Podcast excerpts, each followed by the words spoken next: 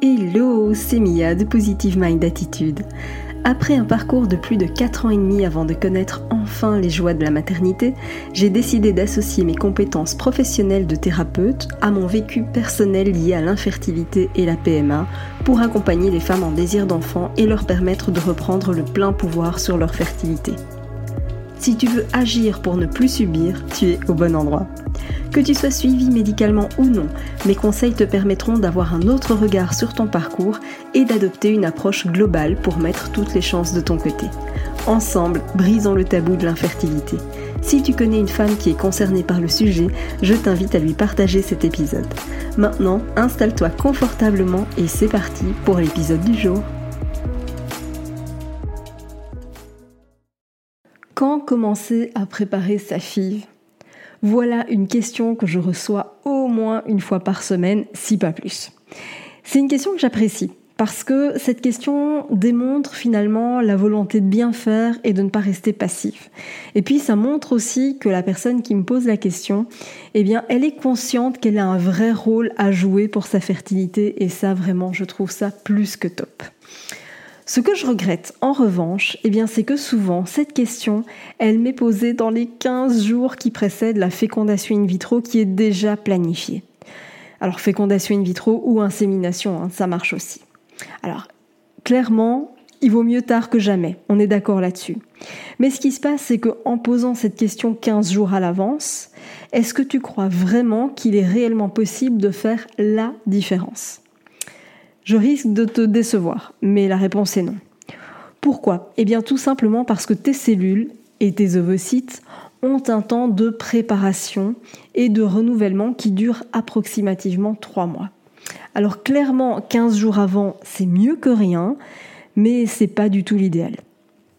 Imagine que tu as un arbre fruitier dans ton jardin. Je vais, je vais pas aller chercher loin, je vais juste prendre l'exemple de mon cerisier. Eh bien, mon cerisier, il lui a fallu trois ans pour commencer à donner quelques cerises. Et il lui a fallu cinq ans en tout pour que la récolte soit vraiment importante.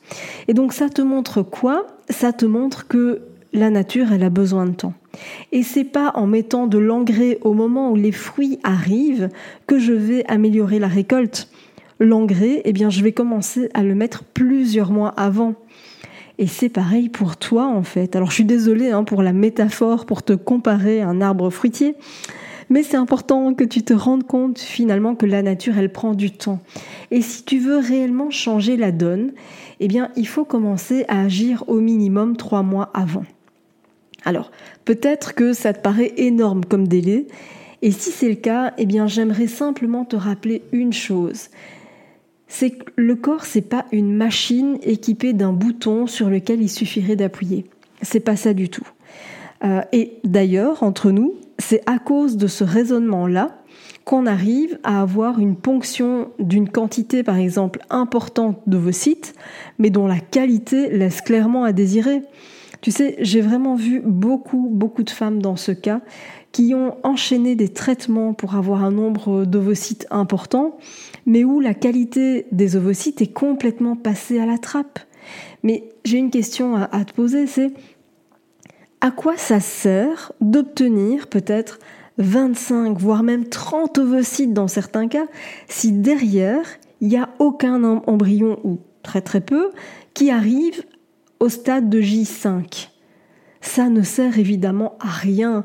Et c'est vraiment quelque chose que je déplore aujourd'hui parce que si on avait pris le temps de préparer le terrain, eh bien dis-toi qu'on récolterait peut-être certes un peu moins d'ovocytes, c'est possible, mais surtout il serait de meilleure qualité. Et comme je dis toujours aux, aux femmes que j'accompagne, ton ambition, ton objectif, c'est pas d'avoir une équipe de foot, on est d'accord donc arrêtons de miser sur finalement juste la quantité et souvent au détriment de la qualité. L'idée c'est vraiment de se dire ok on va peut-être prendre un peu plus de temps, on va préparer le terrain et on va le faire bien plus en amont finalement que 15 jours avant la fécondation in vitro ou l'insémination. Et encore une fois, j'insiste sur le fait que c'est déjà super de se poser la question parce que ça permet quand même de mettre en place quelques petites actions. Et donc, encore une fois, j'insiste, mieux vaut tard que jamais, on est d'accord. Ça, c'est une certitude. Mais vraiment, ça me rend dingue parce que je me dis, si cette question-là avait été posée un petit peu plus en amont, on aurait pu faire tellement de choses en plus finalement pour favoriser euh, les chances de, grossesse. Et quand je dis en plus, euh, c'est pas forcément de multiplier les actions euh, en veux-tu en voilà, mais c'est vraiment d'aller plus en profondeur. Parce que comme je te le dis, il est clair que vraiment le renouvellement cellulaire met un minimum de trois mois. Tes ovocytes, c'est pareil. clairement, si tu veux, ton, ta maturation folliculaire euh, qui fait qu'on va arriver à ponctionner un ovocyte au moment de l'ovulation, eh bien toi tu pourrais te dire, tu pourrais penser que ben, c'est étant donné que euh, ton cycle s'est terminé, que tu ovules aux environs du 14e jour, on est bien d'accord que c'est rarement le 14e jour, mais c'est pour te donner un, ordre de, timing. Euh, si tu ovules essentiellement aux environs du 14e, 15e et même 20e jour ou, 10e jour, peu importe, toi tu pourrais avoir tendance à penser que eh bien, le temps qu'il a fallu à cet ovocyte pour en arriver là, eh bien c'est depuis la fin de, ton cycle précédent, c'est-à-dire vraiment à partir de J1. Mais c'est pas du tout comme ça que ça fonctionne, évidemment. Ton corps, il a besoin de temps pour produire, euh, pour mener à terme justement eh bien, cette maturation folliculaire, pour donner un bel ovocyte, etc. Et ce temps-là, eh bien, il dure un peu plus de deux mois et demi, c'est même quasiment trois mois.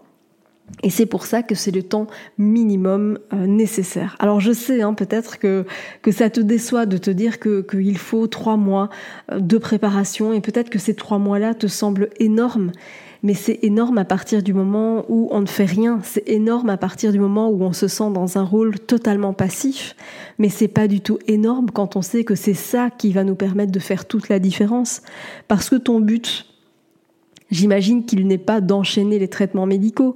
J'imagine qu'il n'est pas de multiplier le nombre de tentatives. J'imagine que ton but, c'est de faire le moins de tentatives possible pour, in fine, réaliser ton rêve de devenir maman. Et donc c'est vraiment, vraiment, vraiment important de penser justement, et eh bien, de temps à autre, à te poser pour pouvoir justement mettre les actions en place et préparer à fond euh, cette prochaine tentative, que ce soit encore une fois une fécondation in vitro ou une insémination. L'idée, c'est de te dire que si tu as un laps de temps suffisamment important, eh bien tu vas pouvoir vraiment travailler plus en profondeur et augmenter considérablement tes chances de réussite. C'était vraiment le message que j'avais envie de, te préparer et de, te présenter, de t'expliquer parce que vraiment je reçois beaucoup beaucoup trop de messages euh, finalement trop rapprochés par rapport euh, à la ponction qui est prévue ou à l'insémination et où au final, j'ai pas grand chose euh, à leur donner comme conseil. Il y a toujours bien quelques conseils, bien sûr, mais c'est tellement, tellement plus pauvre que si on avait pu avoir le temps de préparer le terrain correctement. Et donc, si toi aussi tu envisages une fécondation in vitro prochainement ou une insémination, peu importe, mon conseil c'est n'attends pas et commence dès maintenant à mettre vraiment toutes les chances de ton côté. Merci d'avoir écouté cet épisode jusqu'au bout. Si tu veux aller plus loin et bénéficier de plus de conseils, télécharge maintenant mon guide offert sur positivemindattitude.fr. Pour encourager ce podcast, merci de mettre une note et ou un commentaire sur ta plateforme d'écoute. Je te dis à très vite pour un prochain épisode.